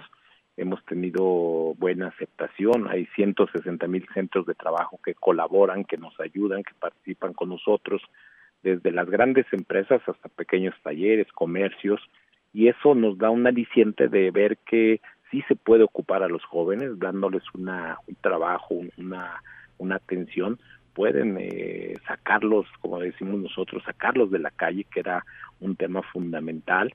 Eh, te daría dos datos más, casi 600 mil de esos jóvenes jamás habían tenido acceso a la seguridad social, es su primera inscripción al Instituto Mexicano del Seguro Social, o casi 700 mil no tenían acceso a, instrumentos financieros bancarios que, que, nosotros pagamos a través de una tarjeta digital de, de un banco y es la primera vez que tienen acceso. Es decir, también está redundando en que se incentive la cultura de la formalidad como un mecanismo para eh, aumentar la productividad del país. ¿Estos jóvenes dónde estarían hoy, Horacio? Si no estuvieran en Jóvenes Construyendo el Futuro, ¿dónde los verías hoy? Pues en la calle, prácticamente sin hacer nada, uh -huh. porque recuerda que el programa está enfocado a esos jóvenes que antes de estar en el programa no estudiaban o no trabajaban, uh -huh. es decir, que estaban en una condición muy vulnerable una condición de eh, sin atención, sin, sin, una esperanza de vida inmediata. Entonces, eh, cambiar la vida de un joven, eh, aunque sea con este ingreso, pues sí hay, eh, da, da, mucho gusto y, insisto, hemos tenido ese, ese, ese privilegio de encabezar este gran esfuerzo. Ahora, este programa pues eh, tiene números positivos, tiene también sus riesgos, ¿no? Y me imagino que los Muchos. propios riesgos, pues se van, algunos calculando desde que se traza, se delinea la ruta del programa, pero otros van apareciendo en el camino, vaya, no los tienen presupuestados hasta que pasan lo que pasan. Hemos conocido casos, por ejemplo, de joven, un joven que fue, que sufrió un accidente desarrollando un trabajo, él era un becario del programa Jóvenes Construyendo el Futuro. ¿Cómo van, eh, digamos, pues tratando de hacer frente a esto y qué tanta eh, garantías y, y, seguridad social tienen los que participan, el millón de jóvenes becarios. Sí, mira, en el caso del, del joven Pedro Lezama, que ha sido, digo, pues, simbólico, generó una expectativa en redes, en los medios, uh -huh. eh, es, es, un tema de, de, de atención para nosotros. Eh, el caso de Pedro, pues tiene que ser una lección para que la vinculación con el Instituto del Mexicano del Seguro Social tiene que ser más eficiente, más efectiva. Lo ha sido, pero pues siempre nos tenemos que exigir más. Es decir, el millón de jóvenes tienen afiliación al IMSS, uh -huh. tienen eh, derecho a la seguridad social. Eh, evidentemente, eh, a veces frente a un accidente como el que sufrió Pedro, pues la respuesta es lenta. En, respuesta en términos estructurales pero afortunadamente logramos, como, como, como se ha informado, que hubiera, llegara al mejor hospital de especialidades que es el Centro Médico Nacional La Raza, uh -huh. tuvo ya una operación. Desde el primer momento estuvimos con la familia, acompañando a la familia en la, en la gestión del traslado, porque no era un tema de voluntad, era un tema médico. Sí. Siempre desde el inicio los médicos que lo atendieron eh, tenían muchas reservas del traslado, porque tú sabes que los estados son delicados eh, afortunadamente, digámoslo, entre la familia y la, decisión que tomamos en el IMSS y la propia Secretaría de Trabajo, nos arriesgamos, uh -huh. tomamos el riesgo y hoy pues eh, Pedro tiene una buena expectativa, vamos a esperar, yo confío en el personal médico, uh -huh. de enfermería del IMSS, pero ejemplos como este nos deben servir para eh, pre eh, precisar, mejorar el programa. Uh -huh. También te debo decir que ha habido pocos casos eh, pocos casos de accidentes, es decir, uh -huh. no no es un tema constante del millón de jóvenes eh, que mm, alrededor de 20 mil han acudido alguna ocasión a alguna consulta al IMSS, es, es relativamente pequeño, sí. eh, han eh, no, no es un, un, tema significativo.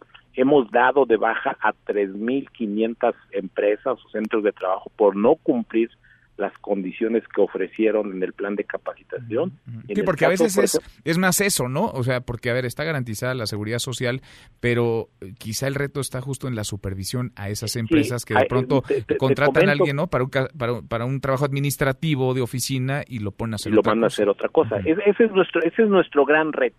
Desde el inicio decíamos que el gran reto es que las, así como se exige siempre al sector público, a los jóvenes, también en la, la, parte privada hubiera total honestidad para que si, si vas a llevar un joven que le vas a capacitar en X actividad, pues es mejor que sea solo uno y que lo cumplas a querer llevar 10 y, los, y lo estés desarrollando en otras actividades. Uh -huh. ese, es, ese es nuestro gran reto. Por eso te informo también que a partir del mes de septiembre comenzamos un proceso de verificación en campo Estamos verificando a miles ya de centros de trabajo, ya vamos a tener los primeros resultados para eh, comenzar a, hacer una evaluación ya no solo cuantitativa, porque lo cuantitativo es que tenemos un millón de jóvenes, 160 mil empresas. Ahora vamos a entrar a la evaluación cualitativa, que significa la calidad de lo que se está haciendo, incluso con Coneval nos va a ayudar en esa, en esa parte, y, esperamos que en el 2020 el, programa esté totalmente consolidado, estabilizado y sea, como lo ha dicho el presidente, un orgullo para el gobierno de México de que sí se pueda atender a los jóvenes con dignidad, con una política integral para ese para ese propósito. Y que se les quite la etiqueta, ¿no? Que se les puso, se les estigmatizó con ella de ninis cuando son jóvenes que están buscando, queda clarísimo, una oportunidad para estudiar, para trabajar. Ahí está un millón, vaya, no son cuentos, no son inventos, es un millón de jóvenes que tú lo dices, eh, subsecretario, estarían en la calle si no fuera por este programa, que están haciendo una tarea, una labor productiva. Ahora, hay un asunto que nos llamaba la atención. La Confraternidad Nacional de las Iglesias Cristianas Evangélicas decía hace unos días que participa participarían promoviendo los valores y el evangelio a los jóvenes becarios durante una hora, a los jóvenes becarios de Jóvenes Construyendo el Futuro. ¿Es cierto esto? ¿No es cierto?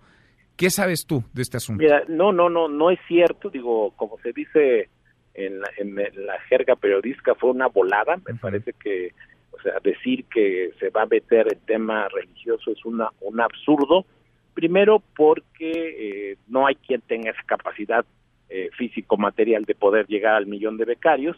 Segundo, porque no es una decisión del gobierno. Nosotros somos muy respetuosos de todas las profesiones de fe, de todas las eh, iglesias que hay en el país y estaríamos cometiendo un error que a través de un programa tan noble se introduzca un tema que si bien es importante el tema de valores, me parece que todos los jóvenes pueden encontrar a su manera, en su estilo, en su espacio y en su libertad eh, esos valores. Me parece que fue mm, desconozco por qué esta esta persona hizo esa declaración. No tenemos ningún vínculo con él. Nosotros ya revisamos nuestro padrón de, de tutores de empresas.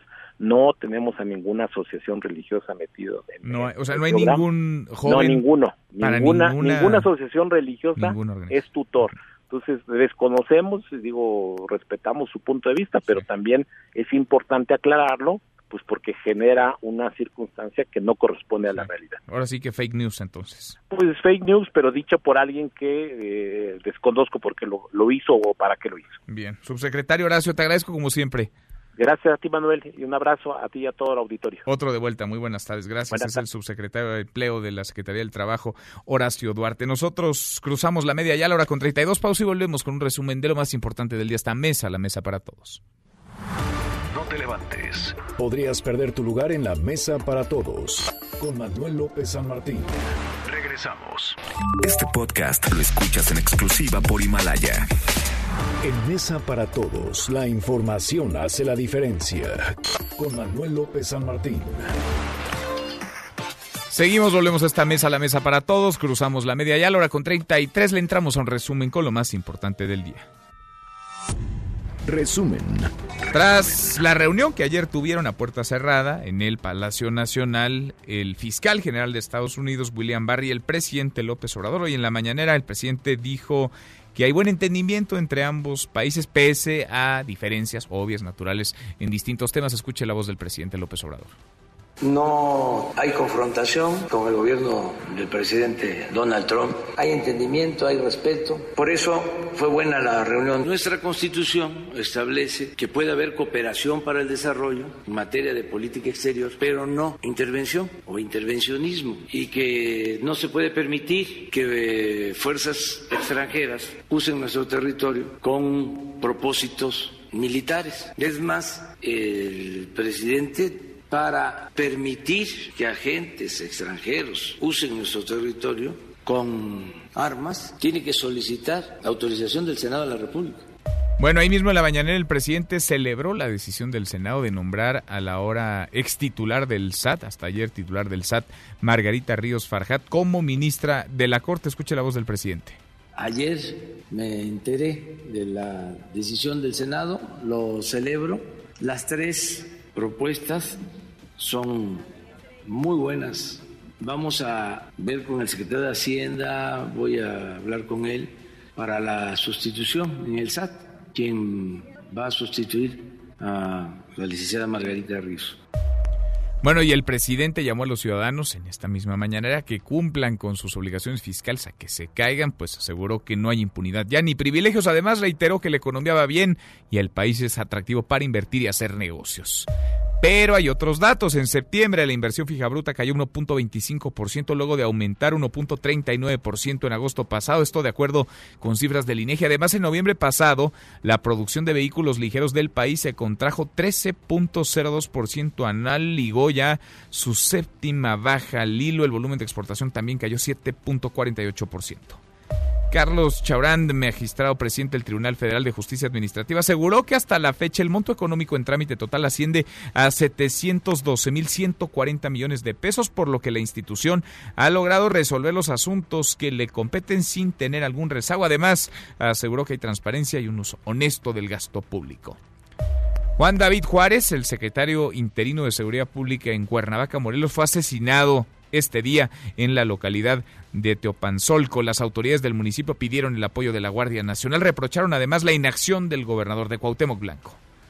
Eduardo López Betancourt, presidente del Tribunal Universitario de la UNAM, denunció presiones al interior de la máxima casa de estudios para que presente su renuncia. Esto luego de que afirmara que en la institución se protege a maestros y trabajadores que tienen denuncias por acoso sexual por parte de alumnas.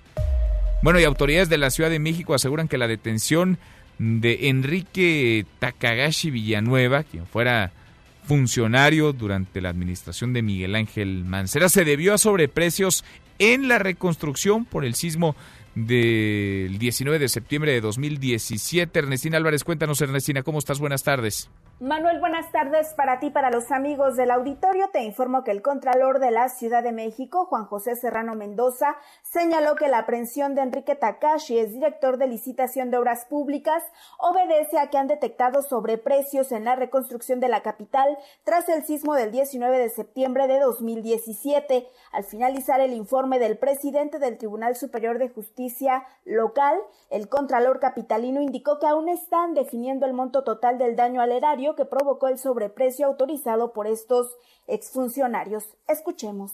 Se están integrando debidamente con base en procedimiento. Encontramos ahí un tema sobre reconstrucción, sobre, sobre precios, que ya se había informado previamente. Y eh, pues el resultado es eh, conductas irregulares que finalmente tenemos que dar vista al Ministerio Público y constituyen un delito. Es por eso que se dio la detención. Explicó que no se trata de la acusación a una sola persona, sino son un grupo de exfuncionarios y en virtud de la integración de la carpeta no pueden decir cuántas personas son ni quiénes. Por su parte, el comisionado para la reconstrucción, César Cravioto, explicó que han detectado sobreprecios en la demolición. Actualmente pagan a 500 pesos el metro cuadrado y anteriormente se hacía hasta en 3 mil pesos. Hasta aquí el reporte. Gracias, muchas gracias, Ernestina. Hasta aquí el resumen con lo más importante del día.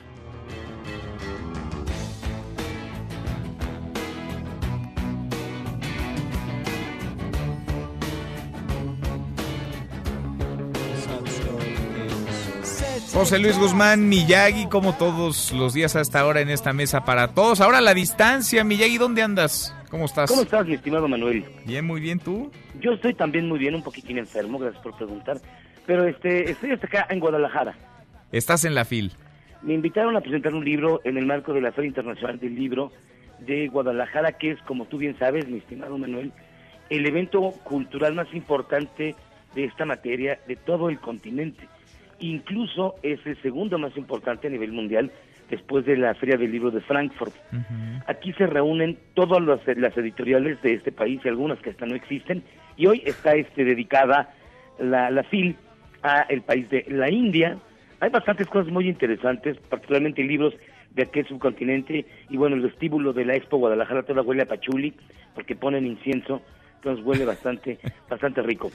Pero tú te preguntarás qué estamos escuchando. Sí, sí, sí, claro. No dejo de preguntarme lo que estamos escuchando. Mira. Ah, yo sabía. Para que puedas dormir tranquilo, mira, se llama, el grupo se llama Blues y la canción se llama Country House. Uh -huh. Y la pusimos precisamente porque esta canción, de acuerdo a su creador Damon Albarn, eh, está inspirada en parte a las obras de Honorato de Balzac.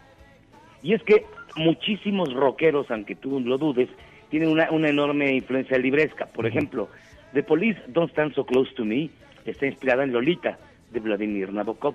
Okay. La primera canción que fue éxito de The Cure, que se llama Clean and Earth, matando a un árabe, está inspirada en El extranjero de Albert Camus. Este, Simpatía por el Diablo de los Rolling Stones está inspirada en la novela Margarita y el Profesor. Eh, el Tomorrow Never Knows de los Beatles está inspirada directamente en el libro tibetano de los muertos. Es decir, los rockeros también leen libros y si los, los rockeros leen libros, ¿usted por qué no? Mira, es una buena manera de conjuntar la música y la lectura. Qué envidia, Miyagi, que estás allá en la FIL. Te quedas todo el fin de semana, me imagino. Sí, me quedo por acá y ya regreso. El, el, lunes ya estaremos por allá dando lata otra vez. Bueno, pues ahí te encargamos, ¿no? Nuestros... Ahí te llevo la pequeña Lulú que me encargaste. Órale, va. Órale.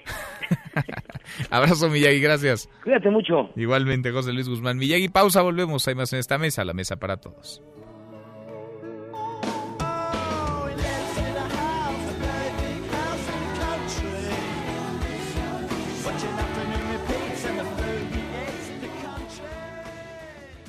Infórmate también vía Twitter, arroba M. López San Martín. Llámanos, teléfono en cabina 5166-1025. Este podcast lo escuchas en exclusiva por Himalaya. Más información y análisis en Mesa para Todos con Manuel López San Martín. En Mesa para Todos, Ezra Shabot. Ezra, qué gusto, Ezra Shabot con su corte de caja semanal como todos los viernes en esta mesa para todos. ¿Cómo te va, Ezra? Hola, buenas tardes, Manuel López San Martín. Pues aquí estamos. Yo creo que dos temas fundamentales durante esta semana.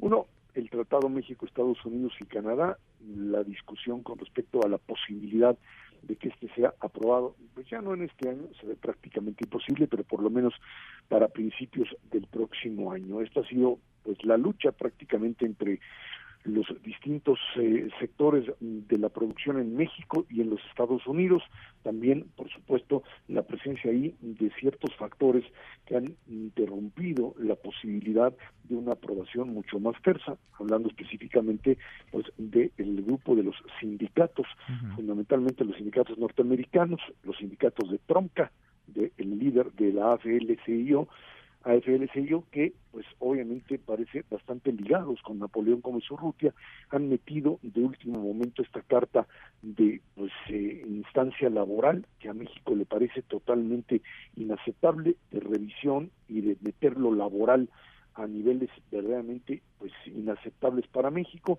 en medio por supuesto también de una guerra entre republicanos y demócratas, lo que pone en vilo la aprobación del tratado. Y en ese contexto, pues nos hemos ido durante toda esta semana tratando de pensar qué, qué pasaría si este tratado finalmente no se aprueba. Tenemos el otro, dicen muchos, está ahí el tratado de libre comercio, pero en una de esas, en medio de la campaña electoral norteamericana, imaginemos en el peor de los escenarios a un señor Trump diciendo, bueno, pues aquí nos vamos metiendo a las organizaciones terroristas, a las organizaciones, perdón, criminales mexicanas al mundo del terrorismo, y en medio de esto cerramos la frontera, algo que pues no se puede hacer tan fácilmente, pero en medio de eso, también retirándonos, dice, del TLC. No lo puede hacer en la práctica, pero puede generar un enorme ruido en medio, además, de una pues ausencia de inversiones en el país, no solamente nacionales, sino también sí, porque Mientras no se apruebe el TEMEC, pues la moneda sigue en el aire, por más que se diga lo que se diga, ¿no? Pues sí, y la verdad es que la posibilidad de que el señor del norte y el del pelo naranja de repente diga que rechaza el TLC porque le parece que es nefasto y como los demócratas no quisieron aceptar el Tratado México-Estados Unidos-Canadá, bueno, pues también nos vamos a la cerrazón total y absoluta. Ese sería uno de los temas. El otro, bueno, yo creo que fue el que se definió ayer, el nombramiento de Margarita. ¿Cómo la ves? ¿Cómo ves la decisión del Senado de designar, veníamos de un, lo platicamos aquí contigo, Ezra, de un proceso muy manoseado, desaseado, eh, ilegítimo, incluso ilegal, de imponer en la Comisión Nacional de los Derechos Humanos a Rosario Piedra Ibarra. Llega ahora una nueva ministra, consigue las dos terceras partes en una primera ronda de votación. ¿Cómo ves las cosas, eso? Creo que a diferencia del anterior, pues se trataba de una terna en donde las tres cumplían con los requisitos. Y ahí es donde empieza el asunto difícil. No es el caso que teníamos con Rosario Piedra Ibarra, en donde pues estaba hablando de alguien que era un militante político, no una militante política del, del partido Morena y con poca experiencia directamente en el manejo legal del tema de derechos humanos y bueno, pues todo el desafío que ya conocemos. Aquí, pues eh, tanto eh, la propia Ana Laura Magaloni como eh, Diana, como también el propio, la, la, la doctora Ríos Barjat, pues cada una de ellas creo que tenía eh, las eh, capacidades mm, muy muy claras para poder ejercer este control, ese control sobre lo que sería el manejo de la legislación en la Suprema Corte. El problema es la vinculación o no a la estructura presidencial. Y creo que ahí en donde todos quedan mal, pues son básicamente pues está este tipo de proceso de ternas en donde queda claramente definido, como era también anteriormente, el hecho de que el presidente quiere a una persona, como así lo hizo Peña Nieto con el caso de Eduardo Medina Mora, ahora lo hace el propio López Obrador, que hace mucho tiempo había dicho que pues ya ese no era el mecanismo para elegir ministros, pero pues ahora que tiene la mayoría y que pues eh, además la verdad hay que reconocerle a Ricardo Monreal que yo esperaba que ya nadie le hiciera caso, pues le hicieron caso y finalmente también diputados, senadores, perdón, panistas y de otros partidos pues votaron finalmente por Margarita Rosa que tiene por supuesto la capacidad, nadie lo duda, pero sí tiene un vínculo directo con la figura del presidente, era la jefa del SAT, se convierte en este momento en un ministro de la Corte y a partir de ello pues existe por lo menos el vínculo directo con el presidente de la República. No quiere decir eso que necesariamente vaya a responder mecánicamente a lo que el presidente le ordene, pero pues sí se trata ahora de una corte, de una Suprema Corte mucho más favorable a la línea del presidente López Obrador. Lo logran con un alto nivel de legitimidad, porque se trata de una figura que no puede ser cuestionada por carencia de conocimientos, pero la verdad es que, eh, como muchos lo han dicho y ya lo han escrito, creo que ya es momento de pues deshacer este modelo de ternas porque daña enormemente a las pues otras a las otras dos porque eh, entrar en un proceso en donde finalmente no importa lo que digas te presentes o lo que seas finalmente ya está decidido los senadores van a votar del partido por quien les dijeron que tenían que votar.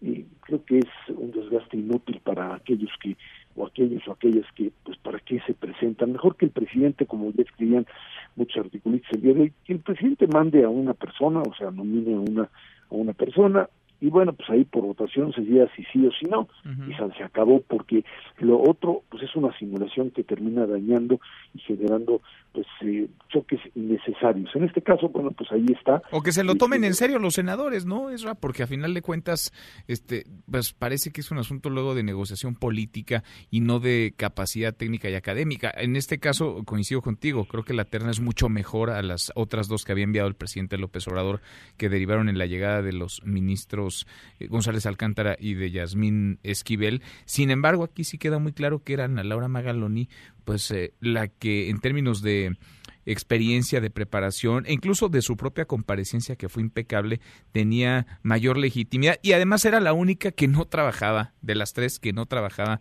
en el gobierno el presidente López Obrador no que si bien podría ser considerada una mujer de izquierda progresista pues no estaba supeditada su su paso, su puesto, su cargo por una decisión presidencial como sí lo estaba de Diana Álvarez Mauri y de Margarita Ríos Farjat, insisto, más allá de sus propias credenciales y de su preparación.